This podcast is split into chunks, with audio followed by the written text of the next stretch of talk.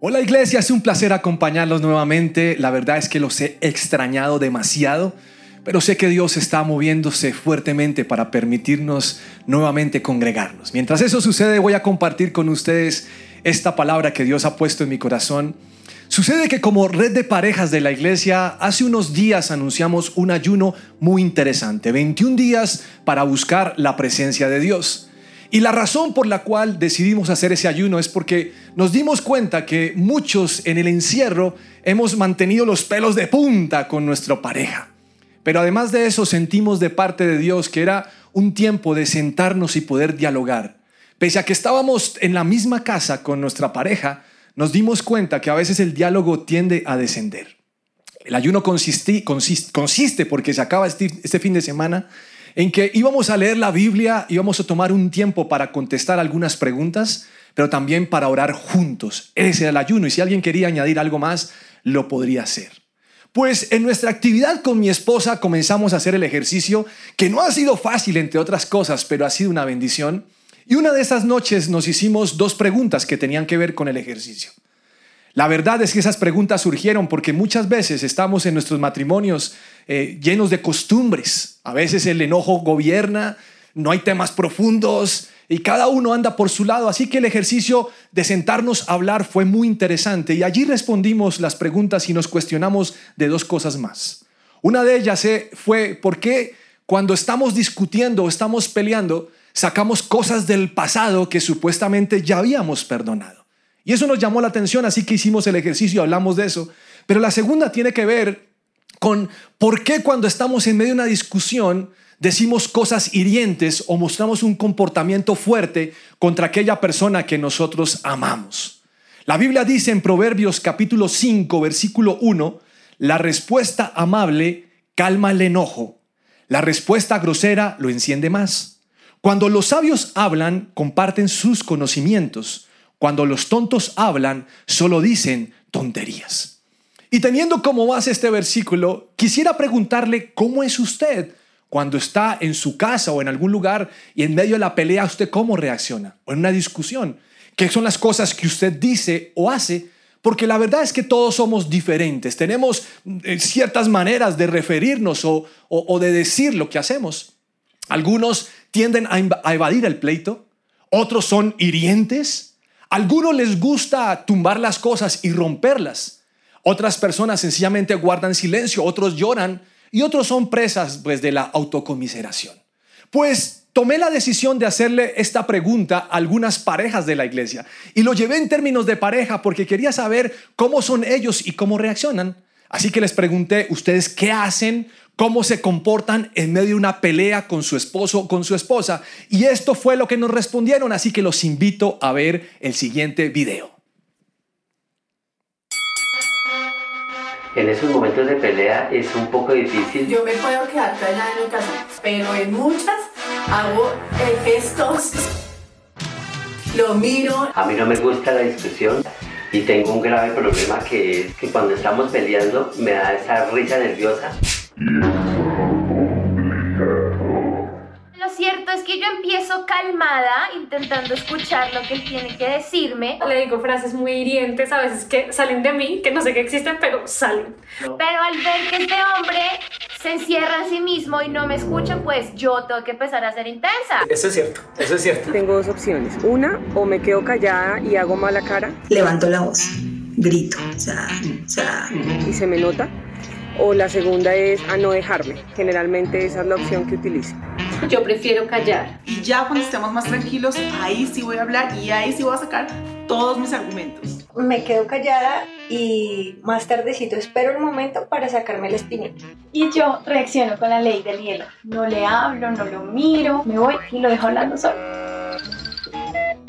Quisiera darle a entender que ella entre más repite y repite, no es que uno eh, así aprende más, no. Si me dice una vez, yo ya entiendo y listo. Me da como piedra, aquí empiezo a apretar esta parte, ¿se nota? Y en ese caso yo volteo los ojos o me quedo callado y simplemente respondo con monosílabos. Yo no sé por qué eh, digo esta frase, de pronto es que es verdad. Sigue discutiendo. Ahora el malo soy yo. Es libre.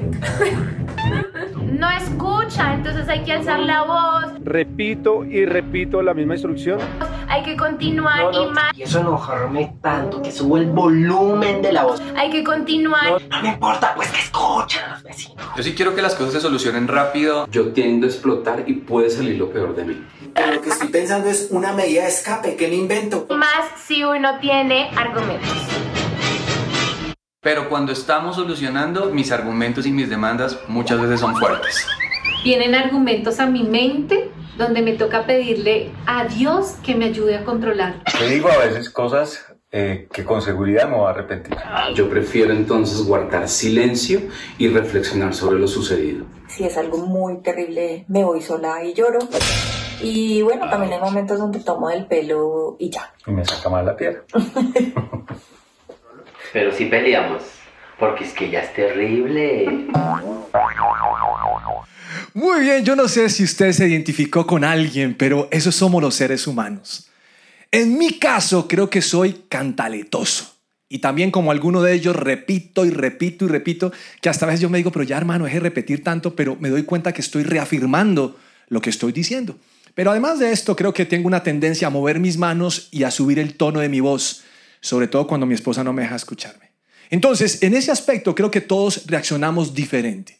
Una señora me dijo alguna vez que no entendía por qué su esposo era tan diferente cuando eran novios a cuando se casaron. Ella estaba diciendo, si yo hubiera sabido que él iba a ser así, nunca me hubiera casado. Porque cuando éramos novios, él me abría la puerta del carro, me invitaba al restaurante, él me consentía, me decía piropos y además de esto, él eh, me daba besos apasionados. Pero con el paso del tiempo, él ya no me abre la puerta del carro, la única puerta que me abre el ascensor porque timbra un botón y es automática. Él, la verdad es que eh, en los restaurantes nunca me volvió a llevar porque dice que no hay dinero. En cuanto a consentirme, lo único que consiente es su bicicleta. Y el único piropo que recuerdo que me ha dicho es, mi amor, la sopa te quedó muy parecida a la de mi mamá. Pero además de eso, ya no me da besos apasionados, sino los besos son en la cabeza.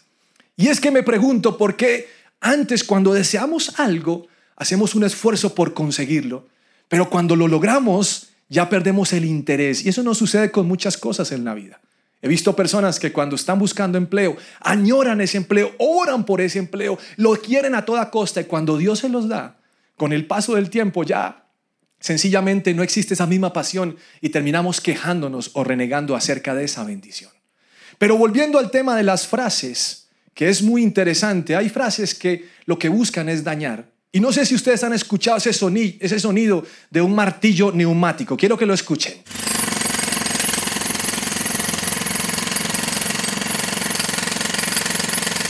Ese ruidito es un ruido intenso que rompe el piso, rompe el cemento, el concreto. Y ese ruido o ese martillo lo mismo hace cuando tenemos frases duras en nuestra relación.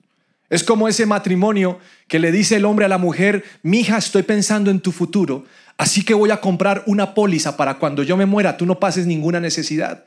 Y ella le responde, no te preocupes, con que te mueras es suficiente. Imagínese. Efesios capítulo 4, versículo 29 dice lo siguiente, no empleen un lenguaje grosero ni ofensivo. Que todo lo que digan sea bueno y útil a fin de que sus palabras resulten de estímulo para quienes la- las oigan. No entristezcan al Espíritu Santo de Dios con la forma en que viven. Recuerden que Él los identificó como suyos y así les ha garantizado que serán salvos el día de la redención.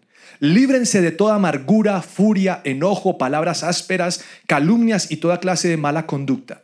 Por el contrario, sean amables unos con otros, sean de buen corazón y perdónense unos a otros, tal como Dios los ha perdonado a ustedes por medio de Cristo. Esta palabra está diciendo que nosotros necesitamos cambiar aquellas cosas que no están bien, empezando por nuestro vocabulario, por la forma como nos expresamos y nos comportamos. Pero la gran conclusión de esta palabra es que necesitamos al Espíritu Santo cada día, individualmente hablando, pero también en el matrimonio o en el hogar o en el trabajo o en el estudio, donde quiera que nos estemos moviendo. Definitivamente sin Dios es imposible que podamos avanzar. La Biblia también dice en un versículo en Juan, es necesario que Él crezca y que yo mengüe o disminuya. Por eso el ejercicio cada día es buscar a Dios para que Él nos dé de Él y poder responder como Él respondería. Que Él crezca y nosotros eh, menguemos. La pregunta que me hago ahora es cómo recuperar el amor cuando parece que ya no hay. O cómo conquistar a un hombre o a una mujer, porque tal vez usted está en ese plan. Pues hay una historia en la Biblia, en Primera de Samuel, capítulo 24 y 25, que me gusta muchísimo. Es la historia de un hombre que se llama Nabal y su esposa Abigail.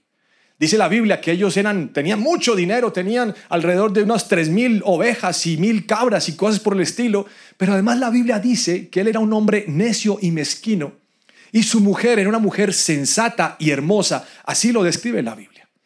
En alguno de esos momentos dice que Nabal estaba esquilando sus ovejas y David, que estaba rondando esa zona, se enteró, así que le pidió a Nabal que le diera algunas provisiones para él y sus hombres. Pero este hombre respondió de una forma grosera. Esto está en 1 Samuel capítulo 24, versículo 10. ¿Quién es ese tipo David? les dijo Nabal con desdén. ¿Quién se cree que es este hijo de Isaí?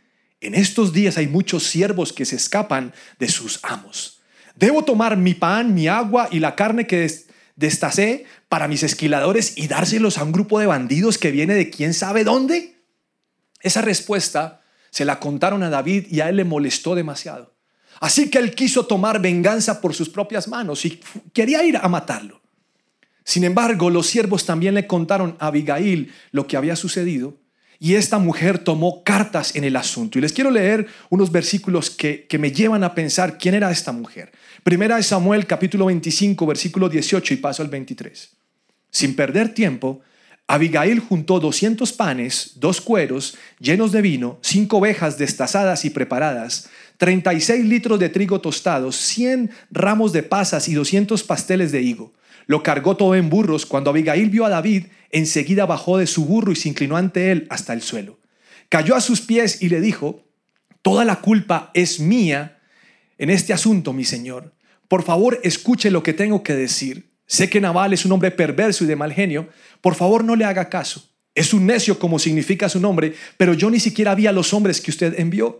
Ahora, mi Señor, tan cierto como que el Señor vive y que usted vive, ya que el Señor impidió que usted matara y tomara venganza por su propia mano, que todos sus enemigos y los que intenten hacerle daño sean tan malditos como lo es Nabal.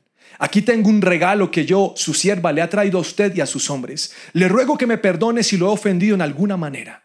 El Señor seguramente lo recompensará con una dinastía duradera porque pelea las batallas del Señor y no ha hecho mal en toda su vida. Aun cuando lo persigan aquellos que buscan su muerte, su vida estará salvo al cuidado del Señor su Dios. Segura en su bolsa de tesoros, pero la vida de sus enemigos desaparecerá como piedras lanzadas por una onda. Cuando el Señor haya hecho todo lo que prometió y lo haya hecho líder de Israel, que esta no sea una sombra en su historial.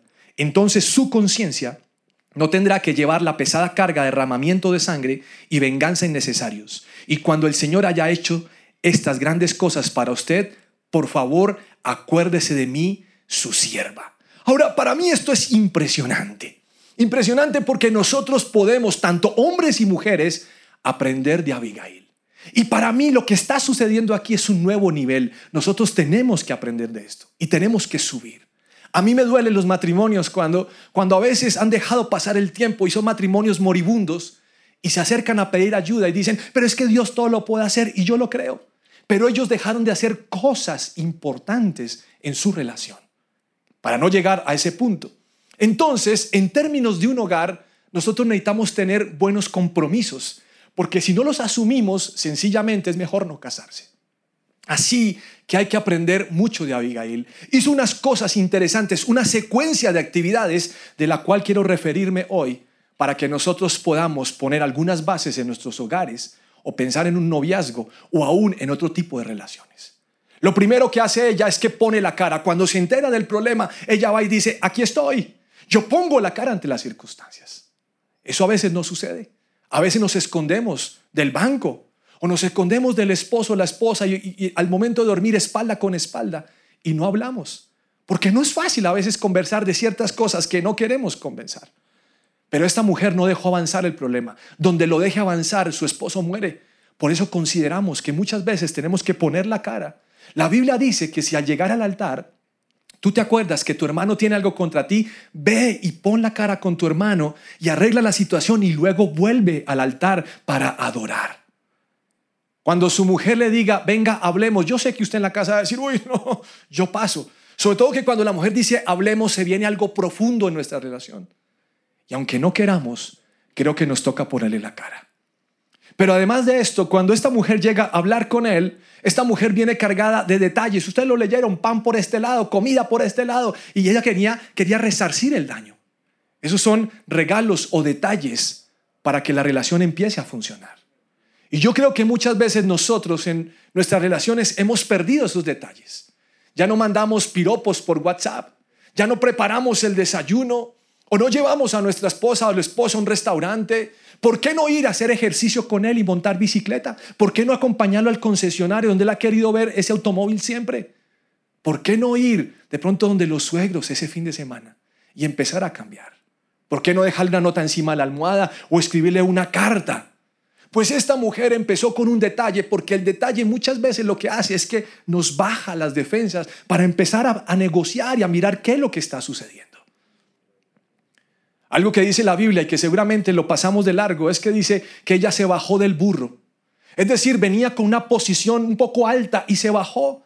Y se bajó para poder darle a entender a David que ella quería resarcir el daño y que en ese momento necesita que la escuche.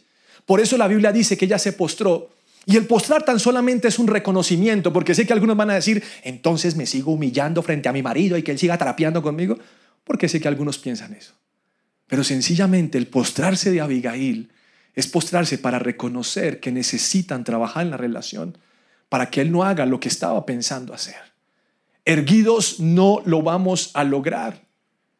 Y esta mujer demostró su actitud allí, una actitud diferente. ¿Por amor a quién? Por amor a Dios, a ella misma y a su marido. Pero hace algo más en ese proceso, y es que ella asume su responsabilidad de una sola carne. Aunque reconoce que su marido ha hecho mal, ella se identifica con el pecado de su marido, con la respuesta de su marido. Y a veces en las relaciones decimos es que usted, pero nunca decimos nosotros. Porque una mala decisión de alguno de los miembros del hogar es una mala decisión de toda la familia, no es solamente de uno. Aunque muchas veces tratamos de echar la culpa a esa persona, es una decisión que repercute entre todos. Y esta mujer, bajo el concepto de una sola carne, no permitió la división. Pero además de eso, no desconoció lo que estaba mal. Ella sabía que su marido era mal geniado, que su marido era mezquino, que contestaba mal. Pero aún ella fue escudera y se nota cuando ella va y pone la cara ante David. Ella es una escudera. Hubiera podido pensar, yo estoy harta de este naval, pues sencillamente si David lo quiere pelar, que lo pele. Pero no, tomó una decisión de, aunque conocía sus defectos, de no exponerlo y, pedirle al, a David que cambiara su concepto. Dios tenía que estar allí. Por eso su declaración todo el tiempo es de Dios, el Señor, el Señor. Porque si el Señor no edifica, la casa en vano trabajan los que la edifican. Ustedes leen en las escrituras que dice que ella fue y le pidió perdón. Algo que seguramente usted y yo sabemos perfectamente, pero que a veces es difícil de ejecutar, que a veces es difícil de procesar, pero necesitamos el perdón de Dios para mejorar nuestras relaciones. Y por último, esta mujer hizo algo sorprendente y comenzó a declarar sobre David lo que seguramente el pueblo sabía y es que él iba a ser el rey. Y quiero que escuche esta frase. El Señor seguramente lo recompensará con una dinastía duradera, porque pelea las batallas del Señor y no ha hecho mal en toda su vida. De esa manera dijo otra frase más adelante. Le está diciendo, es que Dios a usted lo cuida, Dios a usted lo protege. ¿Y sabe qué me lleva a pensar esto? Que nosotros necesitamos bendecir a otras personas, declarar las cosas que Dios ha dicho que son sobre las personas. A algunos no les gusta ese tema de declarar o decretar, cosa asombrosa. Pero yo declaro lo que Dios ha dicho que tengo que declarar. Y esta mujer, por el bien de, de, su matrimonio, por el bien de su vida, toma esas decisiones de ir a poner la cara, además de esto, de llevarle algunos detalles al, rey o a, o a David, el futuro rey, pero además se bajó del burro ella quiso mm, ser escudera a su marido, ser una sola carne, invocar a Dios, pero también ella deseó pedir perdón y hacer una declaración. Después de esto, creo que el antídoto que ella quería aplicar a, su relación funcionó porque David desistió de esa situación. Y es lógico que cuando alguien en nuestra casa o en nuestra relación de pareja demuestra esa actitud, va a flechar al otro, lo va a enamorar, le va a gustar. Porque inmediatamente David cambió el concepto de lo que estaba viviendo, de lo que estaba pasando. Tanto lo flechó que él pensó, no puedo dejar ir a esta mujer. Y usted se preguntará, ¿por qué estoy pensando eso? Por lo que sucede más adelante. Nabal murió al poco tiempo, a los pocos días, no fue mucho tiempo. Así que cuando David se enteró que Nabal había muerto, fue y mandó unos colaboradores a que trajeran a Abigail y le dijeran que él quería casarse con ella. Entonces su vida quedó flechada. Y lo que quisiera pedirles en este tiempo son hechos en nuestras relaciones, en la casa. Que nosotros podamos ser aquellos que concilian, aquellos que tienen detalles, aquellos que invitamos a Jesús a la relación y oramos juntos en familia o en pareja. Pero aquellos también que de cierta manera pues hacen buenas declaraciones sobre su esposo o sobre su esposa. En vez de hablar mal, hablamos bien. Y nos bajamos de la posición que tenemos en el burro y nos sometemos a la otra persona por el bien de la relación. Si nosotros como parejas logramos hacer esto, nuestros hijos lo harán cuando ellos crezcan. Y los hijos de nuestros hijos también lo harán. Cuando Abigail recibió esa propuesta, contestó lo siguiente. Entonces ella se inclinó al suelo y respondió, yo, su sierva, estaría encantada de casarme con David. Aún estaría dispuesta a ser una esclava y lavar los pies de los siervos.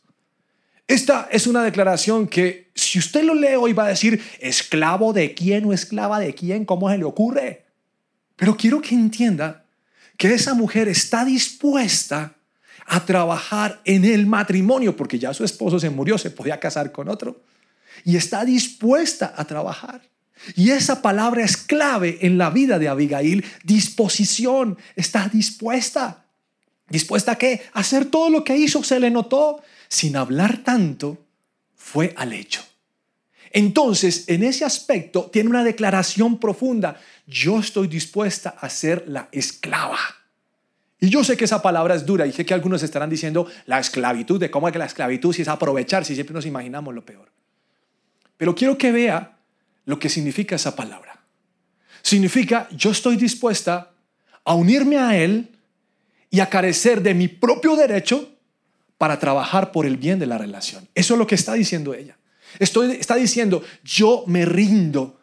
Yo quiero trabajar en obediencia y en amor de la relación.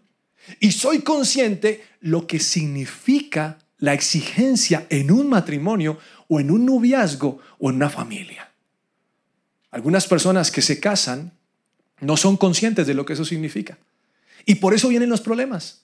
Ahora, no se trata que el que manda el hombre o manda la mujer. No, eso no es el concepto de Dios. El concepto de Dios es despojarnos juntos de, aquellos que, de aquello que creemos que es, pero que por el bien de la relación lo vamos a estructurar para que sea mucho mejor. Ese es el plan de Dios. Así que Abigail venía de una relación donde aplicó unos principios y ahora ella tenía muy claro cómo lograr que funcionara su relación con David. A veces he escuchado que algunos matrimonios le oran a Dios diciendo, Señor, yo quiero volverme a enamorar. Y sé que Dios escucha la oración y nos ayuda. Dios lo hace. Pero además de esto, a cada uno tiene que hacer lo que le compete por el bien de la relación. Cada uno se tiene que esforzar. Entonces, en esa medida, la esclavitud que está hablando ella significa someterse rigurosamente a un deber. ¿Cuál es el deber? El deber del matrimonio. El deber de que ahora yo vivo para ti. A mí me duele muchísimo ver cómo hay parejas de recién casados que a los dos meses están sufriendo las consecuencias de algo que no se pusieron de acuerdo antes. Hay algo conflictivo allí, porque no entendieron el principio de, de someterse rigurosamente a un deber. Entonces, para finalizar, quiero preguntarles algo. ¿Hasta dónde están ustedes dispuestos a llegar por amor a otros? por amor a su esposo, a su esposa. por amor a sus hijos. Alguno me puede decir en este momento, yo estoy cansado de siempre estar dando. Déjeme decirle que por eso comenzamos el ayuno, porque había cansancio. Y en este tiempo, ya cuando estamos finalizando, lo rico es que Dios ha recargado las baterías y nos ha llevado a dialogar. Pero lo que más me gusta es que hemos tomado tiempo juntos para leer la Biblia y para orar como familia, o sobre todo como pareja. Y ha sido un tiempo de pedirle a Dios estas cosas que nosotros aprendemos de Abigail. Téngalo en cuenta. En el matrimonio o en la relación familiar hay que poner la cara. Trabajamos en los obsequios. Nos bajamos del burrito. Pero además de esto, reconocemos que somos una sola carne, que somos escuderos el uno del otro. ¿Y por qué no pedir perdón? ¿Por qué no invocar a Dios? Pero además, ¿por qué no hablar lo bueno en vez de estar hablando siempre lo malo y criticarnos? Por favor, póngase pie allí en su casa donde está, si son tan amables. Y quisiera tomar un, un momento solamente de oración con respecto a esta palabra. Señor, te damos gracias porque tú estás en cada familia, en cada hogar que invoca tu nombre. Y te doy gracias porque te inventaste el matrimonio y las relaciones. Y sé que muchos, Señor, en este lugar hemos pagado las consecuencias de vivir en un metraje pequeño, pero no solamente esto, Señor, sino lo que hay en el corazón ha salido a la luz. Y la verdad, Señor, te pedimos perdón porque hemos estado algunos llenos de orgullo, de palabras hirientes, de miradas, Señor, que buscan desatar toda la ira acumulada durante todos estos meses. A veces nos hemos acostumbrado a convivir tanto que ya ni hablamos, ya ni soñamos o pensamos que esto puede ser hermoso. Y te pedimos perdón, Señor, porque tú eres el inventor del matrimonio y a ti tendríamos que buscarte. Tú eres el que hizo las familias y creo que necesitamos recargar las baterías hoy. Por eso yo te pido hoy, Señor, que cada matrimonio que nos está viendo, cada familia, aún cada joven, soltero o soltera, puedan prepararse hacia, hacia el futuro, pero también aquellos que están casados puedan trabajar en su relación. Señor, muchas veces estamos llenos de altivez, estamos llenos de heridas y hoy quiero pedirte que sanes. Porque la Biblia dice que los esposos debemos amar a nuestras esposas y las esposas deben respetar a sus esposos. Pero a veces nos quedó grande esa palabra, Señor. Y no lo hacemos por, por negligencia, por terquedad, por dolor, por rabia, por cualquier razón. Señor, hoy venimos ante ti para recargar nuestras baterías. Hoy te pedimos, Señor, que nos abraces. Hoy te pedimos que nos ayudes, que nos des de tu perdón para poder perdonar a nuestros hijos, a nuestro esposo, a nuestra esposa, a nuestros padres, aún a los compañeros de trabajo o a aquellos vecinos ruidosos o a quien sea. Y queremos pedirte, Señor, que aún cuando estemos en medio de la calentura del problema, nosotros podamos ser cristianos también allí. Señor, hemos hablado acerca que no se ponga el sol sobre nuestro enojo, pero a veces en las noches ponemos espalda con espalda y no queremos hablar. Yo te pido que hagas hombres de este lugar, los que escuchan la predicación, hombres sensibles a tu voz. Hombres que aprendemos de Abigail. Porque a veces podemos pensar, eso es un asunto de mujeres. Pero Señor, tenemos que aprender de Abigail.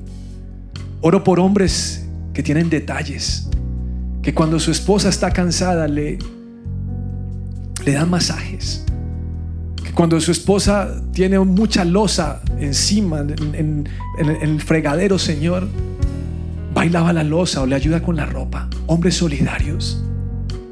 Y oro por mujeres que cuando estén cansadas, Señor, ellas puedan ir a ti.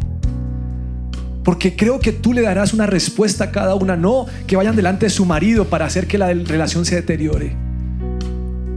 Y yo te ruego también algo más, Señor, que juntos podamos ser aquellos que se comprometen y que se someten para un deber. Que podamos marchar delante, detrás tuyo, Señor. Que podamos seguir tus principios y que podamos hacer todo lo que tú anhelas. Señor, bendícenos. Bendícenos. En tu majestad nada fallará, pues tu luz me guiará, mis tormentas se callará tu voz. Veré la cruz y confiaré el cielo actuando a mi favor. Jesús, mi buen pastor, en tu majestad, en tu majestad nada fallará.